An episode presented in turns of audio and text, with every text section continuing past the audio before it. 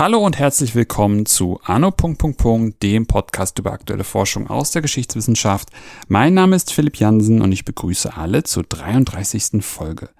Mit Beginn des Ersten Weltkriegs befanden sich auf britischem Territorium Enemy Aliens, auf Deutsch feindliche Ausländer. Als Feinde im Inneren gelabelt wurden diese Menschen konzentriert und interniert. Wie der Alltag in diesen Lagern aussah und über vieles mehr spreche ich heute mit Tamara Braun. Hallo. Hallo, ich freue mich sehr, heute einen Teil meiner Forschung hier präsentieren zu dürfen. Ich freue mich auch sehr. Frau Braun, können Sie sich zu Anfang vielleicht einmal kurz vorstellen? Ja, klar. Also ich ähm, habe mein Studium, mein Bachelor in England an der University of Northampton gemacht, habe dort auch einen Kurs zum britischen Empire besucht, fand den total langweilig, habe dann mein Master an der Universität Bern gemacht und ironischerweise wurde mein Interesse am britischen Empire dort geweckt in einem Kurs von Professor Stig Förster. Ähm, ich habe dann meine Masterarbeit dort auch an der Uni gemacht und für mich war dann ziemlich schnell klar, ich möchte eine Doktorarbeit machen. Ähm, bin jetzt so im Endstadium, bin in der intensiven Schreibphase und ich arbeite nebenher, das muss ja auch irgendwie finanziert werden, an der Militärakademie an der ETH Zürich. Wir haben das, dort diverse Forschungsprojekte und wir unterrichten angehende Berufsoffiziere in Geschichte, was wirklich sehr toll ist. Mhm. Und wie sind Sie dann zum eigentlichen Thema Ihres, Ihrer Arbeit gekommen? es war so, ich habe in meiner Masterarbeit was zu ähm, British Malaya im Zweiten Weltkrieg gemacht. Ähm, ich war dann so ein bisschen verloren. Für mich war gleich klar, als Thema für meine Doktorarbeit möchte ich etwas komplett anderes. Und mein Doktorvater, der eben schon genannte Stig Förster, hat dann so vorgeschlagen, ja, schau doch mal, ob es was zu Singapur im Ersten Weltkrieg gab. Ich glaube, der hatte absolut keine Ahnung, was da war, hat mir einfach so was hingeworfen. Ich habe dann so ein bisschen nachgelesen, nicht so besonders viel gefunden. Und für mich ist immer das Spannende, die Recherche mit den Quellen, die Archivrecherche. Mhm. Deshalb habe ich dann ziemlich schnell mal auf dem Archivkatalog der National Archives von Großbritannien nachgeschaut, ob es da was zu Singapur im Ersten Weltkrieg gibt und ich bin da immer wieder auf diesen Begriff der Enemy Aliens gestoßen. Mhm. Habe dann auch ein bisschen mehr nachgeschaut, habe fast nichts dazu gefunden in der Sekundärliteratur, habe dann gemerkt, warte mal, das gibt's ja auch am anderen Ende der Welt, das gibt's auch in Australien, das gibt's in Fiji, das gibt's in der Karibik. Was, was war das? Wir hatten sehr, sehr wenig Informationen gefunden, war total gepackt davon und für mich war klar, das mache ich jetzt. Mhm. Ich bin da so ein bisschen reingerutscht. Also, und was sind denn jetzt nun diese Enemy Aliens genau? Also das sind feindliche Ausländer. Das heißt, also ich, vielleicht um das zu klarifizieren, in meiner Arbeit, ich schaue nur die Kolonien an. Also die Dominions wie ähm, Australien, Neuseeland, Kanada schaue ich nicht an. Mhm. Ähm, und diese Enemy Aliens, das sind Deutsche, dann mit dem österreich-ungarischen Kriegseintritt auch Leute aus diesen Regionen ähm, später Osmanen und Bulgaren, also sozusagen die Angehörigen der Feindesnationen, die jetzt spezifisch auf britischem Territorium lebten. Und wie sind sie dann, also wie muss man sich das eigentlich vorstellen? Ich hatte im Intro gesagt, dass diese Menschen konzentriert und interniert wurden. Mhm. Ähm, woher kam überhaupt die Idee, mit, mit diesen ähm, feindlichen Ausländern so umzugehen? Also ich muss da wahrscheinlich so ein bisschen ausholen. Vor dem Krieg, da hatten vor allem die Briten und die Deutschen, die hatten ein extrem gutes Verhältnis. Und auch irgendwelche Pläne, Enemy Aliens zu internieren, vor allem Deutsche, wäre wahrscheinlich selbst im Sommer 1914 noch undenklich gewesen. Also das konnte man sich wahrscheinlich nicht vorstellen. International gab es auch nicht wirklich große Präzedenzfälle jetzt für den Fall von Enemy Aliens. Klar, im britischen Empire wurden zum Beispiel während dem Burenkrieg gab es schon Internierungslager, aber das mit Enemy Aliens, das hat es zuvor noch nie so gegeben. Ähm, und es, es entwickelte sich dann eigentlich einfach so im Krieg. Das war nicht von großer Hand her geplant. Ähm, zu Kriegsausbruch gab es dann ziemlich schnell die Instruktion an alle Kolonien, man sollte feindliche Reservisten zurückhalten. Mhm. Ähm, Dann gab es natürlich noch ein Problem. Es war nicht überall in den Kolonien klar, was ist denn ein Reservist? Mhm. Ähm, und dann hat man so ziemlich alle Deutschen zwischen, das Alter hat immer so ein bisschen variiert, so sagen wir mal zwischen 17 und 45, wie gesagt, das variiert sich dann ein bisschen, hat man dann einfach mal festgehalten. Mhm. Das waren so, sowohl ähm, Männer auf Schiffen, mhm. das kann ich vielleicht später noch ein bisschen mehr Detail erklären, als auch Leute, die in den Kolonien lebten. Aber das hat man, also zurückhalten hat man dann überall anders interpretiert. Also teilweise hat man denen gesagt, sie können ein sogenanntes Parole-Document, also ein Versprechen unterschreiben, dass sie ähm, nicht ausreisen. Andernorts hat man einfach gesagt, man vertraut denen. Also es war ein bisschen wir, was man jetzt da genau mit denen gemacht hat und wie diese Instruktionen verstanden wurden. Teilweise hat man, wie gesagt, gar nichts gemacht. Und dann kam dann ziemlich schnell innerhalb wenigen Tagen eine weitere Instruktion. Ja, also diejenigen, denen ihr vertraut, da müsst ihr nichts machen. Mhm. Es gab eigentlich wie direkt nach Kriegsausbruch so eine riesen Panik vor diesen Enemy Aliens. Also, was, dass die irgendwie am Anfang ging es wirklich nur darum, um zu verhindern, dass diese sich der Armee des Feindes anschloss, anschließen würden. Mhm. Das war so in den ersten Tagen, also den ersten Wochen die Intention. Dann gab es, das ist jetzt sehr, sehr generell, es gab überall Ausnahmen, tut mir leid, das muss ich wahrscheinlich laufend so sagen. Dann gab es eine Zeit, da hat sich das Ganze dann so ein bisschen beruhigt. Also man hat gemerkt, ah, ist Panik, ist zwar Krieg, wir sind so weit weg von diesem Krieg, von diesen Kriegsfronten, es ist egal. Also man hat einfach weitergemacht. Das Einzige, was verboten war, war so der Handel mit dem Feind. Also Deutsche, die in Kolonien lebten, ähm, ihre Firmen hatten, die durften nicht mehr mit ihren, ähm, also mit, Deu dem Deutschen Reich, Österreich, Ungarn handeln. Ähm, dann gab es in dieser Zeit immer wieder Zwischenfälle. Es gab in verschiedenen Kolonien ähm, Gerüchte von deutschen Spionen. In Jamaika zum Beispiel hatten die Leute Angst, dass Deutsche mit Zeppelinen landete. Es gab wirklich ganz, mhm. ganz abstruse Berichte. Es, es, gab dann lokal so eine gewisse Panik. Man hatte Angst vor deutschen Spionen, weil man zum Beispiel einen Deutschen gesehen hat, der mit seiner Fotokamera in einem Hafen ein Foto gemacht hat. Also für uns tönt das ein bisschen lächerlich, aber diese Pan Panik gab es wirklich. Und man darf auch nicht vergessen, es gab diverse Vorfälle. Ich weiß nicht, vielleicht haben Sie schon von der SMS Emden gehört, ähm, dem deutschen Schiff, das auch zum Beispiel gewisse Häfen in Penang, in Malaya angegriffen hat. Also es gab auch konkrete Vorfälle.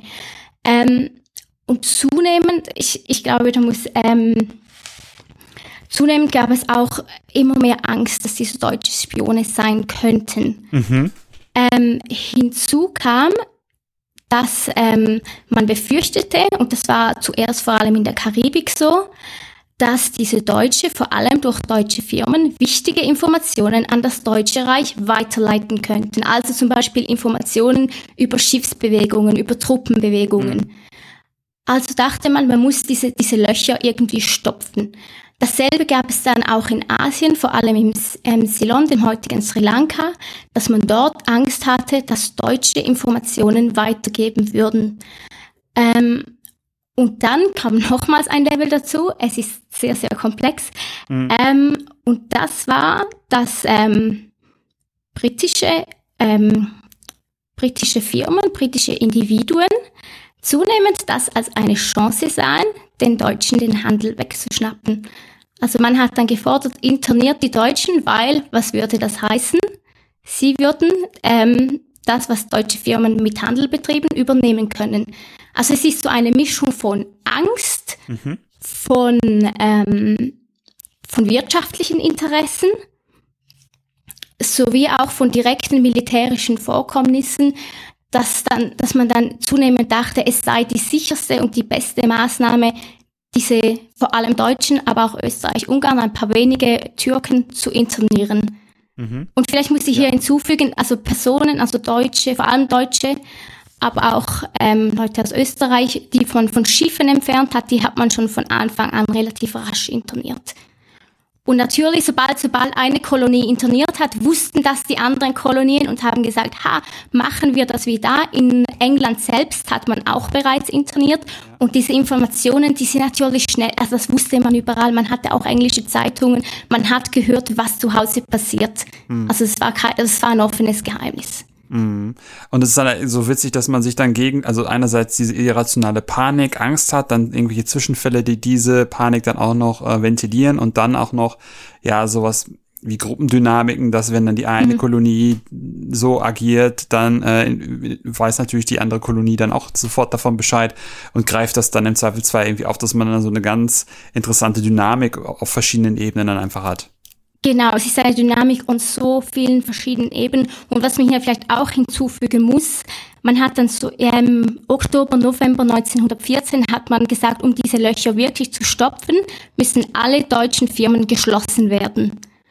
Und dann ist es natürlich so, wenn diese, wenn diese Enemy Aliens, diese feindlichen Ausländer dann nicht mehr handeln können, ihrem Beruf nicht mehr nachgehen können, wie sollen sie auch für sich selbst sorgen können? Und wie gesagt, nach Hause zurückreisen ging logistisch nicht so besonders gut, weil keine Schiffe mehr gingen nach, nach ins Deutsche Reich. Mhm. Aus anderen Gründen auch. Ähm, es ging auf dieser Ebene nicht und auch, was sollte man mit diesem machen? Also sollte man einfach hunderte, teilweise, ja, teilweise hunderte, teilweise eine Handvoll Leute einfach ähm, ohne irgendwelchen Lebensunterhalt in den Kolonien leben lassen. Es war oft einfach die, die einfache und logische Lösung. Hm, hm. Lag das, äh, dass die nicht nach Deutschland fahren konnten, an der Seeblockade Englands? Das, also es war so, man konnte man konnte ins Deutsche Reich reisen, man musste aber allerdings über ein neutrales Land gehen. Mm, okay. Das war normalerweise Holland. Das Problem war, keine Deutschen waren, es gab ganz wenige Ausnahmen, aber theoretisch waren absolut keine Deutsche an Bord britischer Schiffe erlaubt. Mm. Viele dieser Schiffslinien, die aber von den Kolonien nach Europa fuhren, waren britische. Mm, okay. Und natürlich Deutsche im militärischen Alter durften sowieso nicht zurück, weil die waren ja, könnten Reservisten sein. Äh, äh, äh. Okay. Also, also schloss ich das einfach von vornherein aus, dass solche Menschen überhaupt äh, irgendwie wieder nach Deutschland äh, ins Deutsche Reich zurückkommen könnten. Ähm, und das ist natürlich auch interessant, wenn man denen dann eben eine, aus, aus bestimmten Gründen auch sagt, sie dürfen nicht mehr wirtschaftlich handeln und sie dann eben ihrer, ihrer wirtschaftlichen Grundlage, wie Sie sagten, schon auch, enthoben wird. Ähm, ist dann so interessant, dass man dann auf die Idee kommt, okay, dann müssen sie halt internieren. Ähm, zwar zu unseren Kosten, aber dann haben wir sie irgendwie alle zusammen. Ähm, das ist ganz interessant. Und wie hat man das dann, wird man das dann bewerkstelligt? Sie hatten gerade gesagt, es sind mal eine Handvoll, dann aber irgendwie auch tausend. Ähm, wie muss man sich das dann einfach vorstellen? Wie hat man das umgesetzt? Es war ganz unterschiedlich. Also je nach Kolonie ähm, gab es schon gewisse Einrichtungen. Ähm, teilweise hat man dann Schulen genommen am Anfang, mhm. teilweise wurden die ähm, in lokalen Gefängnissen, aber meistens, es war den Kolonialbehörden sehr, sehr wichtig, separat nicht mit den ähm, normalen Gefangenen zusammen interniert. Ähm, in Kolonien, wo es bereits äh, militärische sogenannte Barracks gab oder, oder Truppenunterkünfte, hat man die dann oft dort untergebracht. Teilweise hat man Zeltlager errichtet. Also es kam ziemlich drauf an und oft müssen die extrem improvisieren, weil je nach Ort brauchte man ja nicht nur irgendwie ein Haus, man brauchte auch Decken, man brauchte mhm. Betten, je nach dem Moskitonetz. Also war ein riesiges Unternehmen teilweise. Mhm. Und je nachdem, vielleicht um den nach, nach England zurückzuschicken, nochmals nachzuholen, je nach Kolonie dachte man auch, aufgrund der, der tropischen Bedingungen sei das nicht tragbar, dass ein Europäer dort interniert. Und vor allem zum Beispiel aus Westafrika wurden die, die meisten Enemy Aliens dann bis Ende 1914 nach England zur Internierung geschickt. Aufgrund dessen, dass die mit den klimatischen Bedingungen nicht so gut umgegangen wären. Genau, also es gab auch ein, zwei Todesfälle dort und die Governors die haben gesagt, das, das geht nicht, wir können die nicht hier internieren unter keinen Umständen. Und, und man muss schon sehen, also die wollten, das war jetzt nicht vergleichbar mit irgendwie dem Zweiten Weltkrieg. Die Intention war nicht, dass die irgendwie sterben sollten. Also man, man mhm. hört mhm. das auch, wenn man die Korrespondenz liest, das waren tragische Ereignisse, für die, wenn jemand starb. Mhm, mh, mh. Ja, das hatte ich also gar nicht, gerade gar nicht im, im, im Sinn, aber ja, das ist auf jeden Fall nochmal eine gute, eine gute, ähm, guter Hinweis, dass dem eben nicht so war, sondern dass da schon darauf geachtet wurde, dass diese Menschen dann auch überleben. Ähm, was haben Sie sich denn dann im weiteren Verlauf genau angeguckt? Oder wo, woran, was haben Sie beforscht? Also ich schaue mir so ein bisschen an, zuerst, wie war die Beziehung zwischen vor dem Krieg? Mhm. Ähm, gab es da, wie, gesagt, gab es Pläne, was waren so die internationalen Regeln? Dann schaue ich mir so ein bisschen näher an, wie war, wie war das nach Kriegsausbruch, was wir so besprochen hatten. Mhm. Ähm, und das schaue ich so ein bisschen getrennt an nach ähm, solchen, die bereits vor dem Krieg in den Kolonien lebten und feindlichen Ausländern, die man dann von Schiffen entfernt hat. Mhm. Ähm, und dann habe ich so einen größeren Teil, das wurde, dem wurde bisher sehr, sehr wenig Beachtung geschenkt. Das ist, wer war dann überhaupt ein Enemy Alien? Für uns heutzutage denken wir, das ist doch klar jemand, der deutsch war. Mhm. Das Problem war 1914, war das nicht so klar definiert. Nationalität war nicht so wichtig wie heute. Also es gab viele Leute, die hatten keine Ahnung, was ihre Nationalität war. Und damit konnte man problemlos überleben. Vor allem in den Kolonien war das nicht so wichtig. Dinge wie Hautfarbe, wie viel Geld man hatte, wen man kannte, wer man geheiratet hatte, war in den Kolonien viel, viel wichtiger als die Nationalität. Mhm. Ähm, das wäre ein kleines Beispiel in Fiji. Da gab es einen ähm, Herr, der hieß Emil Riemenscheider. Ähm, der hat, war schon seit 30 Jahren in dieser Kolonie. Und nach Kriegsausbruch hat man ihn plötzlich gefragt, ja, was ist denn deine Nationalität? Der hatte keine Ahnung. Er hat gesagt, ja, mein Großvater, keine Ahnung. Meine Mutter war Australierin, mein Vater war in Kuba geboren, wurde dann aber später in Australien eingebürgert, aber ich habe keine Ahnung, was meine Nationalität ist und es gibt sehr, sehr viele solche Fälle. Und ich habe mir das so ein bisschen genau angeschaut, wie, woran hat man das festgemacht? Wo, wo gab es so diese Grauzonen, wo es einfach nicht, nicht klar war? Ähm, und dann schaue ich mir auch so ein bisschen an, so weitere Grauzonen von diesen Enemy Aliens, die sogenannten Friendly Enemy Aliens. Mhm. Das waren ähm, Personen aus zum Beispiel aus Elsass-Lothringen, die zwar theoretisch Deutsche waren, mhm.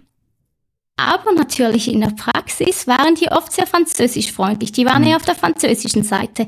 Und hier haben dann vor allem auch die französischen Behörden oft interniert, haben den Briten geschrieben, ja, es gibt da diese Person in dieser Kolonie, kann man da nicht etwas machen, weil eigentlich ist diese Person uns sehr freundlich gesinnt. Es gab natürlich auch Fälle aus Österreich, Ungarn, zum Beispiel Tschechen, Polen, Italiener und die wurden dann je nachdem auch, die kriegen eine Spezialbehandlung. Dann habe ich mir auch ein bisschen angeschaut, Neutrale, weil die waren zwar ganz klar nicht Enemy Aliens, mhm. aber vor allem, wenn sie Deutsch sprachen, zum Beispiel Schweizer, mhm da hat man viel gedacht, haben das oftmals an der Sprache festgemacht und gesagt, ja, die müssen deutschfreundlich sein. Mhm. Und die wurden dann teilweise, man konnte die nicht internieren, aber man konnte die rechtlich ausweisen. Mhm. Und das hat man dann öfters gemacht. Hierbei muss ich vielleicht anmerken, dass sich viele Schweizer auch sehr, sehr ungeschickt angestellt haben. Also es gab so einen Fall in Ceylon, da hat ein Schweizer ähm, rumgeprahlt, wie die Deutschen siegen würden und als er ermahnt wurde, hat er das nochmals gemacht. Weil das war nicht, das war nicht so gut, wenn man überall rum erzählte, dass die Deutschen besser waren. Mhm. Und ja, also da war auch ein bisschen selbst, selbst schuld. Dann schaue ich mir nochmals, was ich sehr, sehr spannend finde, schaue ich mir an, was man gemacht hat mit Leuten, die mal deutsch oder österreichisch waren, aber vor dem Ersten Weltkrieg eingebürgert wurden in britischen Kolonien. Mhm. Weil das ist auch sehr, sehr spannend, wie man das, diese ganze Loyalität bewertet. Ja. Waren die loyal? Konnte man denen vertrauen? Mhm. Größtenteils ja, hat man denen vertraut, aber es gab auch einige Fälle, da wurden die auch ausgewiesen, teilweise enteignet, weil man auch vor allem bei Deutschen so die Haltung hatte, einmal ein Deutscher, immer ein Deutscher. Das bringt man aus denen nicht raus. Mhm. Und das, das ähm, ist auch etwas, was ich mir etwas genauer, genauer anschaue. Und natürlich hier gehören auch Frauen dazu. Ähm, damals gilt, es galt es noch, eine Frau, die heiratete, nahm automatisch die Nationalität ihres Mannes an. Mhm. Und es gab dann ironischerweise ähm, viele britische Frauen, die einen Deutschen geheiratet hatten und dann als Deutsche angeschaut und auch entsprechend behand äh, behandelt wurden. Also sozusagen und, dann und umgekehrt Entschuldigung, ja. Da dann so vice versa, also sozusagen dadurch, dass die Frauen jetzt einen Deutschen geheiratet haben, sind sie so, so sind sie daraufhin dann Deutsch und bei den Deut eingebürgerten Deutschen war es dann genau andersrum. Bei den eingebürgerten Deutschen. Also dass man dass man die eingebürgerten Deutschen immer noch als Deutsche angeschaut genau. hat. Genau. Ja, teilweise ja, teilweise nein, ja. Größtenteils hat man denen vertraut, aber es gibt sehr viele prominente Einzelfälle, wo man denen eben nicht vertraut hat. Und dann interessanterweise gibt es auch ähm, deutsche Frauen, die Briten geheiratet hatten. Mhm. Und die wurden dann meistens, obwohl sie eigentlich wahrscheinlich Deutscher waren als eine Britin, die einen Deutschen geheiratet hat, wurden die meistens in Ruhe gelassen. Ah, okay. was ich mir auch noch anschaue, sind diese sogenannten Ausweisungen. Mhm. Von denen gab es auch ein paar, aber wie gesagt, so die, die Hauptmaßnahmen waren Internierung. Und dann auch gab es einige wenige Kolonien, da wurden nicht interniert. Zumindest die Leute, die bereits vor Kriegsausbruch, die Aliens, die schon vor Kriegsausbruch in diesen Kolonien lebten. Mhm. Und dann, ja, natürlich schaue ich mir auch Dinge an wie Internierung. Das muss, das muss man fast bei diesem Thema. Ich schaue mir an, wie war es in diesen Lagern, wie ging es dazu und her. Auch Dinge, die bisher weniger forscht sind, wie zum Beispiel Beziehungen zwischen den Lageraufsehern und den Internierten selbst. Ähm, das schaue ich mir ein bisschen genau an. Und dann natürlich auch so ein bisschen, weshalb das gewisse Nationen, ich habe das jetzt wahrscheinlich angetönt, ich spreche auch von Deutschen, weshalb das gewisse Feindesnationen als gefährlicher betrachtet wurden als andere. Das finde ich auch sehr, sehr spannend. Und Enteignungen gab es auch von Deutschen und das schaue ich mir ebenfalls ein bisschen genauer an.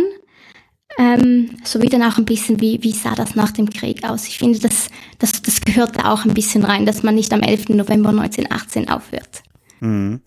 Wie sah denn jetzt das Leben in diesen, in diesen Lagern aus? Ähm, da gibt es wahrscheinlich auch wieder Spannbreiten, aber was, was wären so, was würden Sie da für eine Geschichte erzählen? Absolut. Also diese Spannbreiten gab es enorm. Also es gab Lager, da gab es zwei Internierte. Es ist eigentlich ein Witz, dass man das ein Lager nennt. Mhm. Und es gab solche mit Hunderten von Internierten. Ähm, es ist klar, in diesen großen Lagern, da bildete sich so eine richtige Lagerkultur heraus. Also man hatte teilweise Haustiere, die hatten, also in, ich glaube in Jamaika war das, die hatten Affen und Hunde als Haustiere, mhm. die hatten Gärten. Ähm, man, ähm, es gab diese, diese verschiedenen, ähm, teilweise Komitees, die man hatte. Ähm, man, man las viel, je nach Lager konnte man sehr viel Sport treiben.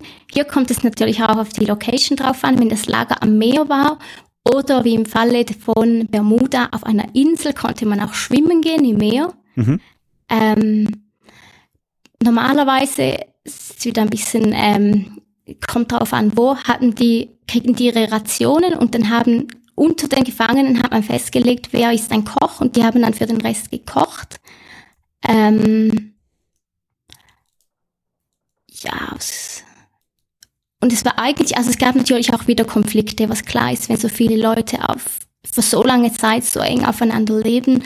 Aber ich glaube, generell waren die Bedingungen schon relativ gut. Je nach Lager muss man auch sagen, waren eher die zivilen oder die militären Lokalbehörden in Charge. Mhm. Und je nachdem ging es dann halt auch etwas strenger zu und her, also dass man zu einer bestimmten Zeit aufstehen musste, dass man gezählt wurde ähm, dass zu einer bestimmten Zeit nur durfte man Sport treiben, zu einer bestimmten Zeit musste man ins Bett. Ähm, das kam schon darauf an. Und was man auch sehr, sehr klar sieht, mit, meistens gab es ähm, einen Unterschied, wie diejenigen behandelt wurden, die von Schiffen entfernt wurden, also meist Matrosen, mhm. und diejenigen, die vor dem Krieg bereits in den Kolonien gelebt haben. Also in Trinidad und Tobago zum Beispiel gab es ganz klar zwei Lager. Eines für diejenigen Leute, die bereits vor dem Krieg in der Kolonie gelebt hatten und eines für die Matrosen. Und die Bedingungen für diejenigen, die vor dem Krieg in, der Kolonie gelebt hatten, waren massiv besser. Also die hatten ihre eigenen Angestellten, die ihr Bett machten, die für sie kochten. Mhm. Ihre Familie durften sie besuchen. Und da ging es im anderen Lager doch etwas anders zu und her. Und das findet man auch in größeren Lagern, zum Beispiel, dass man Offiziere und ähm, die einfachen Seeleute getrennt hatte oder dass die Seeleute denn von den Offizieren wie angestellt wurden, um denen gewisse Dienste zu erledigen. Hm. Haben Sie irgendeine Idee, warum es da, warum es diese Separierung gab zwischen ähm, eben der, den Leuten der Handelsmarine und den anderen Leuten? Weil Sie hatten ja vorhin auch schon gesagt, dass die eigentlich direkt 1914 auch alle von den Schiffen geholt worden sind, während die, sag ich mal, zivilen Menschen, die einfach nur in den Kolonien so gelebt haben, erstmal bisweilen sogar in Ruhe gelassen worden sind. Mhm. Also ich glaube, das Standesbewusstsein oder das Klassenbewusstsein 1914, das war enorm.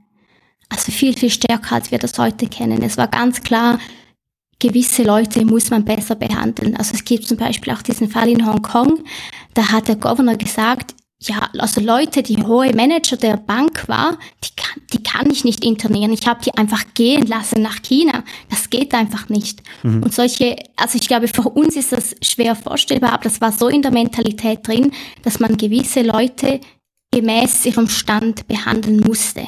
Mhm. Das, das, das war ganz klar. Und vielleicht ähm, noch kurz, um auf diese Matrosen oder auch diese Seeleute einzugehen. Das waren halt oft, wenn man, wenn man so die Beschreibungen liest, die Governors, das waren alle Leute der Elite und, das, und die, diese Matrosen, die waren relativ tief und, und oft ja, wurden ja auch, auch ziemlich herablassen auf die herabgeschaut. herabgeschaut. Also okay, also hat sich dann einfach das, das hiesige ähm, Klassenbewusstsein, dass halt Seeleute ziemlich weit unten angesiedelt sind, natürlich ein, ein Bankier relativ weit oben, dann auch in dieser Separierung niedergeschlagen. Ja, auf eine Art waren diese Lager auch eine Widerspiegelung der Gesellschaft. Mhm, klar, ja. Ähm, wie sieht es denn mit diesen, mit diesen Ausweisungen genauer aus? Also wie gesagt, es waren, also es gibt ein, zwei Kolonien, da wurden alle alle feindlichen Ausländern sofort ausgewiesen. Das war zum Beispiel das, der Fall in Sansibar. Sansibar war ja bis Ende 19. Jahrhundert noch deutsch. Mhm. Und da gab es relativ viele Deutsche. Der Governor hatte, oder das war, war nicht Governor, sondern ich glaube High Commissioner nennt sich, oder Resident, nein, Resident nennt sich das. Die hatten da immer so verschiedene Bezeichnungen. Ähm, der hatte eine riesen Panik bei Kriegsausbruch und hat sich entschieden, da alle auszuweisen. Das ist aber eine Ausnahme. Größtenteils waren das einfach ähm, gewisse Individuen. Mhm. Also zum Beispiel, ich habe gesehen, sie hatten an, ziemlich am Anfang einen Podcast zu den, zum Berliner Zoo. Genau. Und da wurde ja auch der Hagenbeck Zoo erwähnt. Genau. In Hamburg, ja. Das Interessante ist, John Hagenbeck ist einer, der ausgewiesen wurde aus Ceylon. Ah, okay. ja, ja, das ist, ist ein total, total spannender Fall.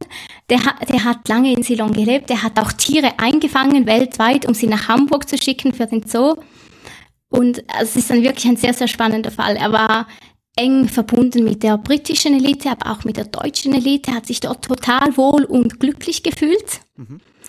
Und der wurde dann relativ rasch, hat man ihm gesagt, so, Sie haben noch ein paar Stunden und dann müssen Sie das Land verlassen. Er wurde dann ins neutrale Territorium der ähm, Dutch East Indies, also mhm. der, der britischen Indonesien, also heute Indonesien geschickt. Mhm. Und er hat dann lange gewährweist, ja, weshalb wurde ich ausgewiesen? Er hat gedacht, er wusste wohl zu viel, weil er war auch verantwortlich für die Ver Verproviantierung ähm, der deutschen Marine, aber auch teilweise der Briten.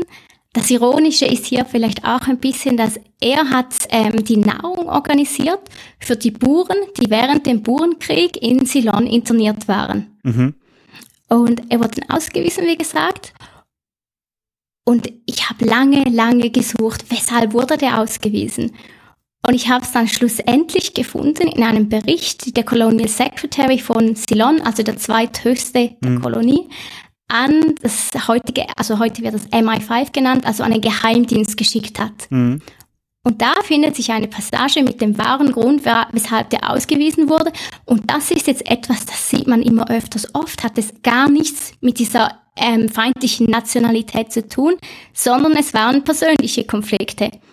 Der wurde ausgewiesen, weil jetzt ist Krieg, man kann das, das ist jetzt legal möglich aufgrund des Kriegsrechts. Mhm. Und das war nur, weil der Colonial Secretary selbst hat gesagt, man soll den ausweisen, weil der ihn persönlich nicht mochte, weil es mal ein paar Probleme gab mit irgendwelchen Tänzern, die Hagenbeck nach Europa geschickt hatte, die dann dort gestrandet ließ. Und ich glaube, das war relativ mühsam für die Behörden von Ceylon, das wieder zu organisieren und gerade zu biegen.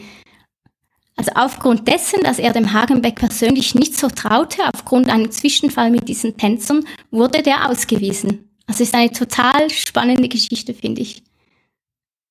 Gibt es denn ähm, irgendwelche Schlüsse, die sie ziehen konnten? Weil das mit dieser Spionage fand ich ganz interessant. Ähm, da gibt es nämlich von Gerhard Seifried ein Buch auch und das, das, das ähm, thematisiert nämlich genau diese Spionageangst der Briten 1913, mhm. glaube ich. Und es mhm. ist halt schon teilweise absurd. Das sind genau die auch so Geschichten, die wie sie, wie sie sie beschrieben haben, dass da irgendwelche Leute irgendwelche Gewässer fotografieren und da dann gleich Spionage äh, gewittert wird. Ähm, haben Sie irgendeine irgendwelche Inhalts Anhaltspunkte finden können, dass dies wirklich passiert ist? Also ich glaube, größtenteils waren das Gerüchte, Mhm. Und man muss auch sehen, also in, in England war diese Spionageangst massiv größer als in den Kolonien. Ah, okay.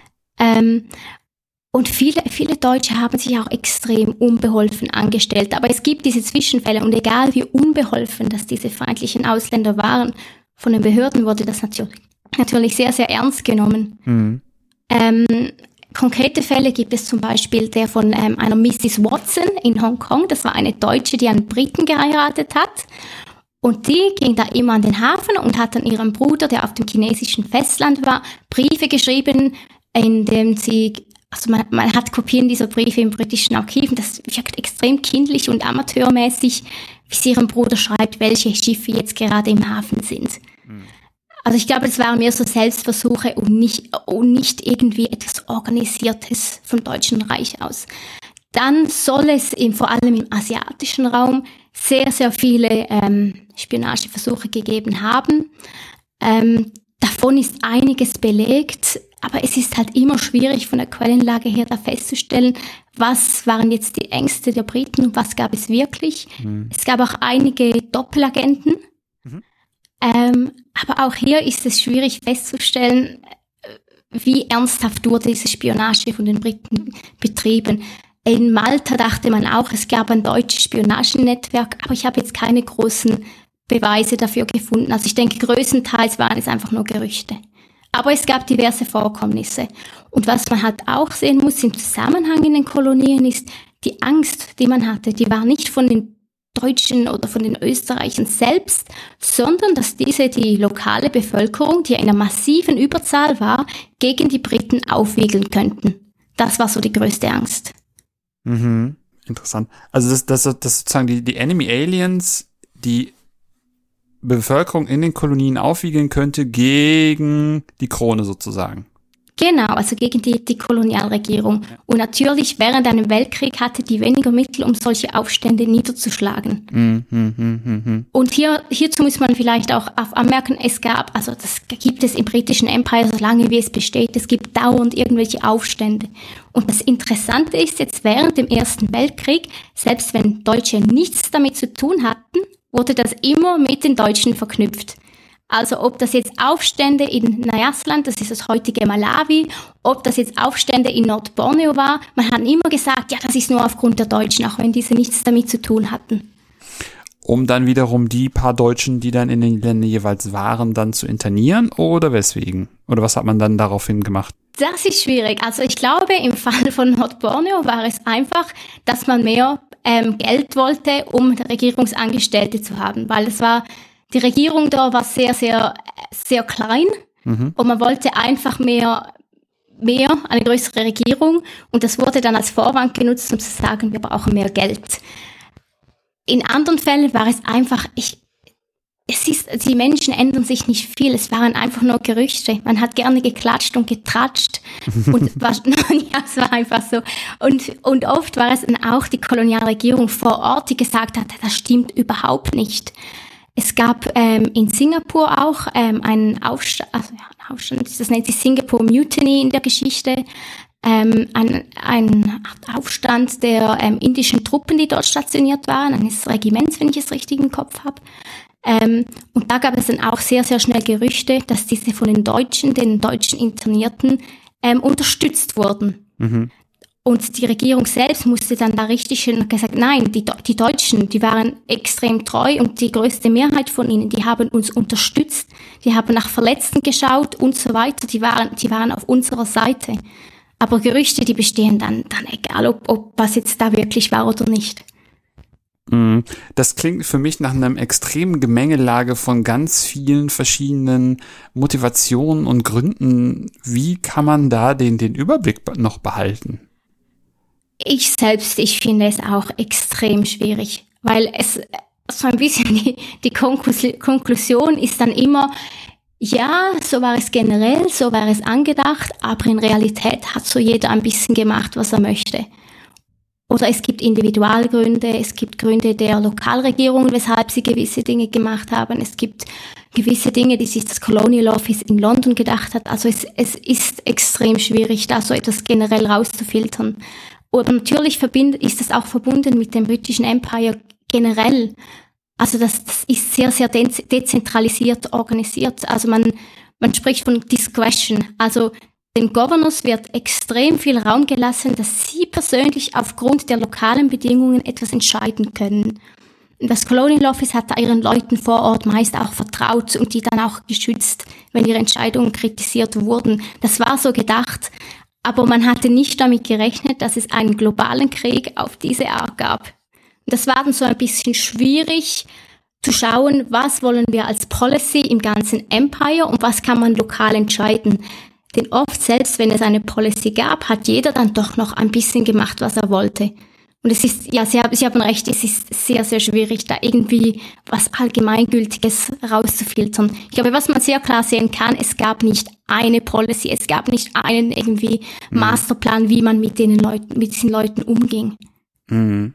Ja, was natürlich auch einfach schwierig ist, ne, wenn man den Governor beispielsweise da hat oder wie er dann auch immer ähm, in der jeweiligen Region heißt, der dann einfach eine Art von ja Ermessensspielraum plus auch noch eigene Ideen hat, die er dann damit irgendwie verknüpfen kann, ne? wie Sie es vorhin auch beschrieben haben, dass da Aufstände genutzt werden, um nochmal ein paar Beamte mehr zu bekommen, die einen dann da unterstützen können, ne? oder unliebsame hm. Leute, äh, denen man dann äh, schon die länger offene Rechnung dann zurückzahlen kann. Hm. Ähm, ist das vielleicht auch mehr oder weniger des Pudels Kern ihres, ihres, ihres Projekts, dass man auch eben vor der Folie dieser Internierung sieht, wie einfach ähm, britisches Mainland und die Kolonien miteinander interagieren? Absolut. Also die Grundidee meiner, meiner Dissertation ist es eigentlich nicht zu schauen, was ist Internierung, wie hat man interniert zum Beispiel, mhm. sondern es geht mir mehr darum, an diesem Beispiel der Enemy Aliens aufzuzeigen, wie funktioniert so ein britisches Empire mhm. in einem globalen Krieg, wie es ihn zuvor noch nie in dieser Art gegeben hat, auf mhm. den man eigentlich total unvorbereitet war. Ja, ja. Das ist so, das ist so meine, meine Grundidee. Ob es dann gelingt, ist eine andere Frage. Aber so mehr aufzuzeigen, wie, wie funktioniert dieses, dieses Gebilde? Das eigentlich, es, es umspannte etwa ein Fünftel der Erde. Aber es war einfach so extrem anders, je nachdem, wo, wo man ist, aufgrund der lokalen Gegebenheiten, um das eigentlich auch so ein bisschen aufzuzeigen. Weil viele Historiker, wir wir haben gerne diese großen Thesen und diese großen Würfe und wir vernachlässigen dann oft so diese lokalen Bedingungen. Und oftmals sind, sind Gründe auch total trivial. Wie Sie gesagt haben, jemand mochte jemand anderes nicht. Mhm. Und was, ich glaube, was, das geht oft vergessen ja, das, das, das, das, das wird halt irgendwie auch extrem klar bei dem, was sie sagen, ne? dass man eben wenig general, gener, generalisierende Thesen ähm, stützen kann, maximal was, was jetzt äh, das britische Kolonialamt betrifft, aber ansonsten, was halt regional passiert, das ist halt ultra, also extrem äh, individuell, ne? Ähm, Absolut, ja. ja. ja. Ähm, ich überlege gerade, wie wir jetzt weitermachen können. Weil ich finde es eigentlich, ich finde es eigentlich total interessant, nämlich, dass sie, dass sie das halt so, so detailliert machen und ich, ich habe auch total rausgehört, dass es echt schwierig ist, einfach wirklich so Einzelfälle sich so anzugucken. Ähm, sie hatten vorhin noch was anderes gesagt, worüber sie gerne noch weitersprechen wollen würden. Jetzt weiß ich gerade nicht mehr, was es war. War es möglicherweise ähm, das mit den Schiffen? Ja, stimmt. Männer auf Schiffen habe ich mir aufgeschrieben. Männer auf Schiffen, ja. Ähm, nun, es war so, wie gesagt, man hat anfangs relativ schnell gesagt, man muss ähm, Seemänner sozusagen also von einer feindlichen Nationalität entfernen. Das war, es war klar, also mit, mit deutschen Kriegsschiffen, das waren reguläre Kriegsgefangene, muss man nicht groß diskutieren. Von deutschen Schiffen konnte man Deutsche auch relativ problemlos entfernen und dann die Schiffe für sich konfiszieren. Mhm, ja. Wo es dann aber im Krieg immer problematisch wurde, und das hat man auch nicht wirklich so groß vorausgesehen, war, was macht man mit neutralen Schiffen? Mhm. Hat man das Recht, auf Schiff, norwegische, spanische, amerikanische Schiffe zu gehen mhm. und da einfach die Deutschen rund, also sozusagen von diesen Schiffen zu nehmen und mhm. zu internieren? International gab es keine Regeln, dass man das darf, mhm. aber es gab auch keine Regeln, dass man das nicht darf. das ist natürlich eine Einladung.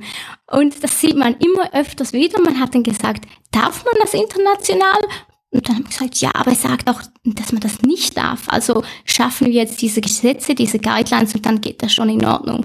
Und das hat natürlich zu extremen Reibungen geführt mit diesen ähm, äh, neutrale Nationen. Also zum Beispiel in der Karibik hat man teilweise einfach auf offener See, und das war auch sehr, sehr umstritten, ob man das mhm. darf. Gewisse Governors haben sich da auch teilweise dem wirklich quer gestellt und haben gesagt, das geht nicht. Ähm, dass man einfach die, die Royal Navy auf offener See neutrale Schiffe angehalten hat, mhm. die durchsucht hat und alle, die deutsch oder österreichisch waren, hat man dann von diesen Schiffen entfernt mhm. und einfach zur nächsten britischen Kolonie gebracht. Und dort interniert.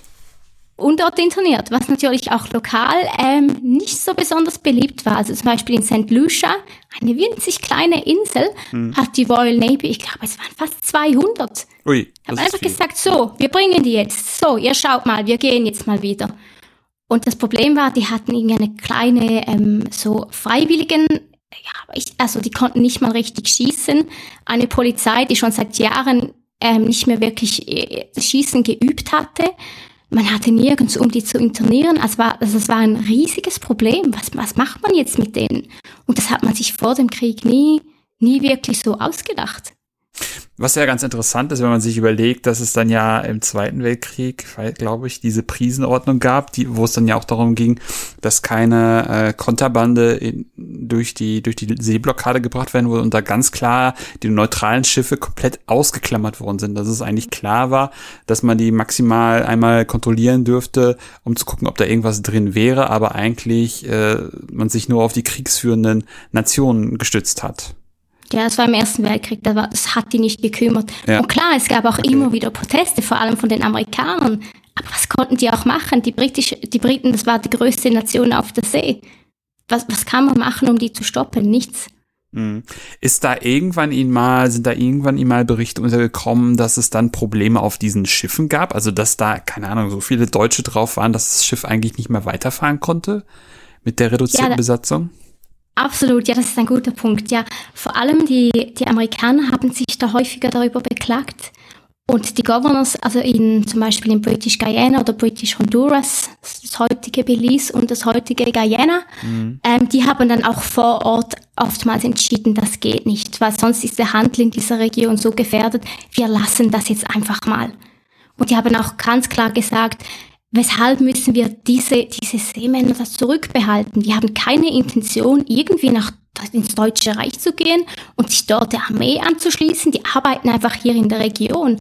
Oftmals, und das war auch so ein Streitpunkt mit den USA, damals gab es so dieses System, um die amerikanische ähm, Staatsangehörigkeit zu erwerben, musste man zuerst diese First Papers haben. Das heißt, man musste erklären, man hatte die Intention, Amerikaner zu werden. Mhm.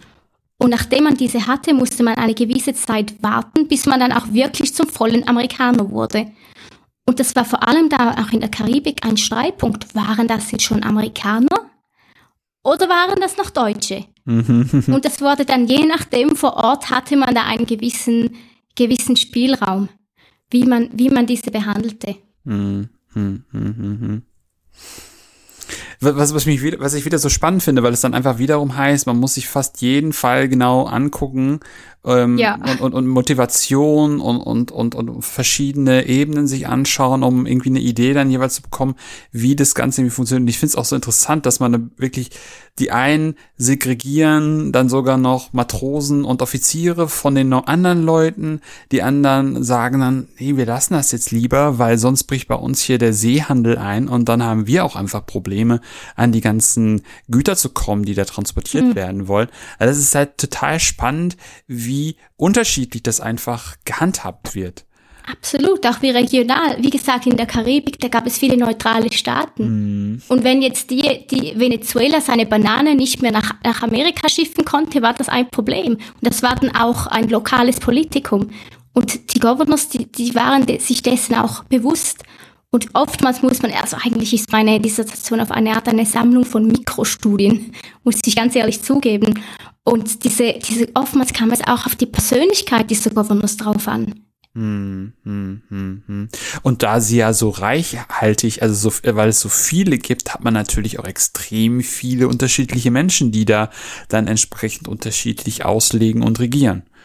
Ja, auf jeden Absolut, Fall. ja. ja. Ja, Aber ich finde es gar nicht, ich finde es echt ganz schön, weil das, das heißt ja auch einfach, dass man verschiedene Facetten einfach sich, sich dann anschauen kann. Deswegen finde ich Mikrostudio eigentlich immer eine spannende Idee, weil man einfach diese verschiedenen Facetten kennenlernt und mal einfach da ein Gefühl für bekommt, was Sie vorhin auch sagten, dass es, dass man einfach besser detailliert hinguckt bei bestimmten Themen, weil man dann eben auch diese Vielfältigkeit und die Diversität, wie entschieden wird, wie einfach agiert wird, viel besser klar wird und das auch vielleicht einfach sozusagen im Gegenzug dazu dann einfach klar wird, dass es halt manchmal dann doch etwas zu simplifiziert wird, zu verallgemeinert wird und dadurch dann einfach die spannenden Details verloren gehen. Absolut, man kann so natürlich viel mehr in die Tiefe gehen und man sieht halt auch, die, die Welt ist nicht schwarz und weiß, es ist eigentlich alles, also das größtenteils sind es einfach ganz, ganz viele Grauzonen. Mhm. Mhm. Und das, das finde ich auch spannend. Und man sieht halt auch, die Menschheit hat sich nicht groß verändert. Nee, nicht wirklich.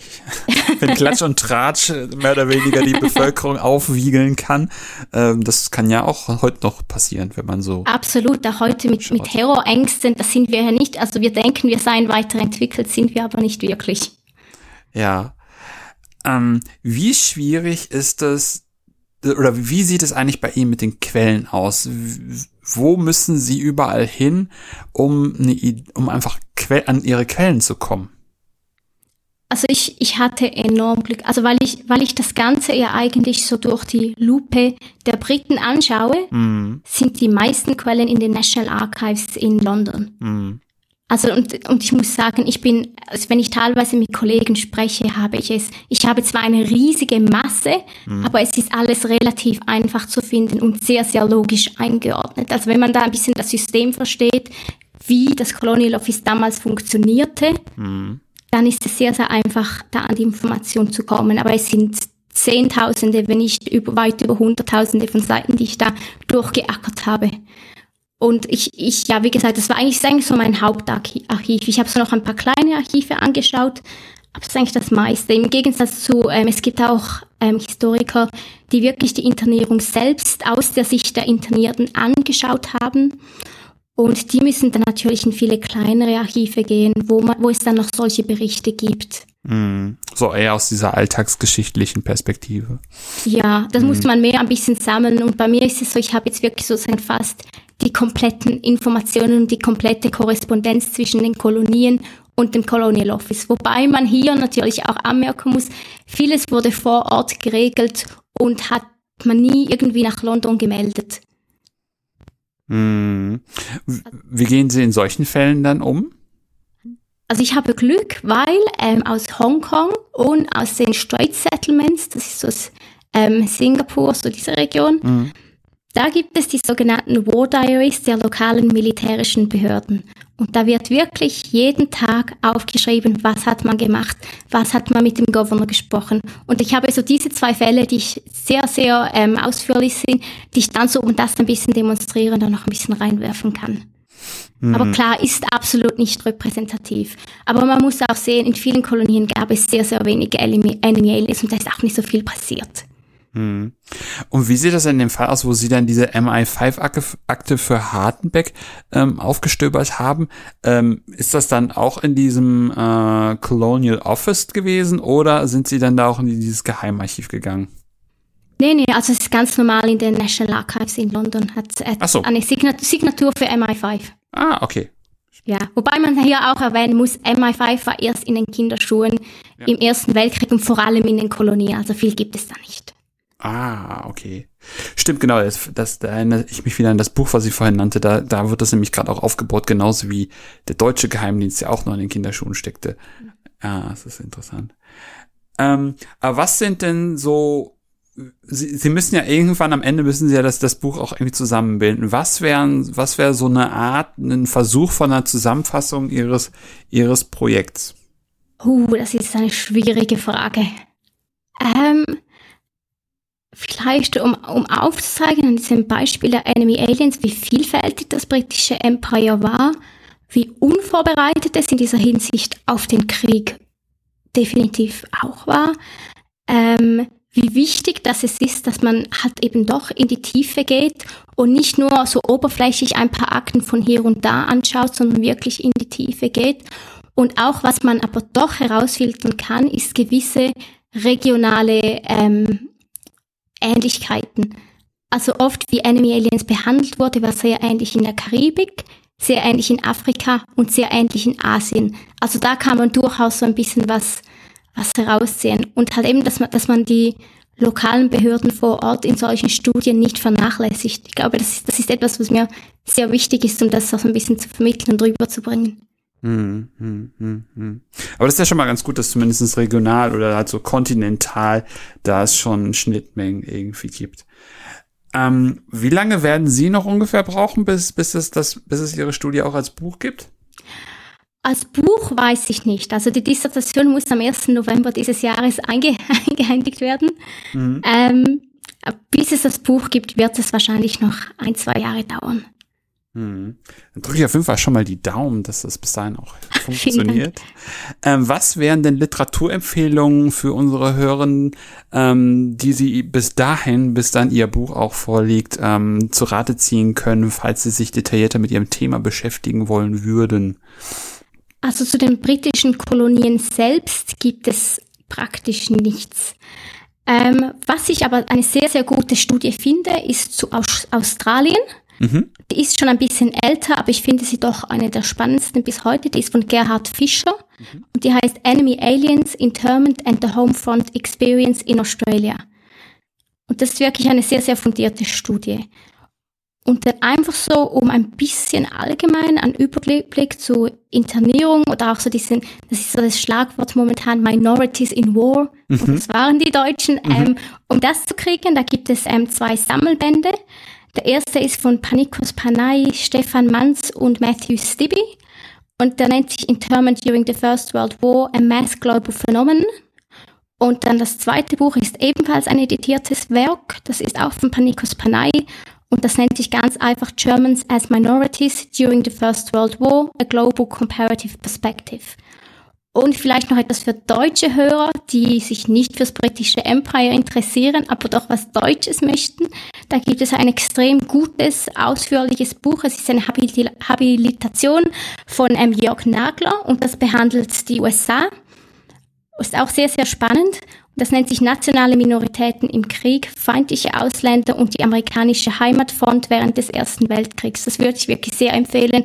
Hat vor allem auch eine sehr, sehr gute Einleitung. Ja, das klingt doch super. Das werde ich natürlich wie immer auch verlinken, dass äh, falls es Leute gibt, die das sich gerne mal zu Rate ziehen wollen, das dann auch tun können. Hätten Sie denn zum Abschluss auch noch eine Gastempfehlung für mich? Absolut. Also ich würde Ihnen empfehlen, ein ehemaliger Studienkollege von mir, Andreas Scherig, mit ihm zu sprechen. Er hat zur spanischen Grippe in der Schweiz geforscht. Es ist die erste Studie dieser Art. Er hat auch einen Preis gewonnen für, für diese Masterarbeit. Diese Arbeit ist bereits auch schon publiziert. Und meiner Meinung nach ist die spanische Grippe etwas, das in der Literatur viel zu wenig erforscht wurde. Es, mehr Leute sind aufgrund der spanischen Grippe gestorben als aufgrund des Ersten Weltkriegs. Mhm. Und Andreas kann aber auch sehr allgemein der spanischen Grippe etwas sagen.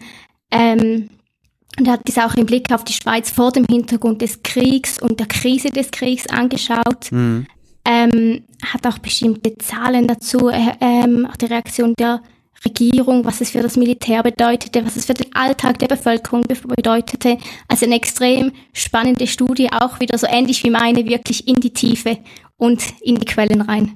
Ja, super. Das klingt auch total spannend und ich würde mich echt super freuen, wenn das dann auch funktionieren würde, weil das nämlich auch echt interessant ist. Eben dieser tiefe Blick und dieser auch Blick nach rechts und links, dass man eben ein mehr oder weniger vollständiges Bild der ganzen Situation mit all seinen ähm, verschiedenen Ebenen kriegt. Ja, vielen Dank, Frau Braun, für dieses spannende Gespräch über die Enemy Aliens. Ähm, das war's für heute bei Anno. Punkt, Punkt. Wenn es euch gefallen hat, empfehlt den Podcast gerne weiter. Wenn ihr den Podcast auch unterstützen wollt, findet ihr auf der Webseite einen Spendenbutton zu PayPal. Wenn ihr selber forscht und über euer Projekt sprechen wollt, kontaktiert mich gerne per Mail oder Twitter. Ansonsten hören wir uns bald wieder. In diesem Sinne, auf bald und tschüss. Thank you.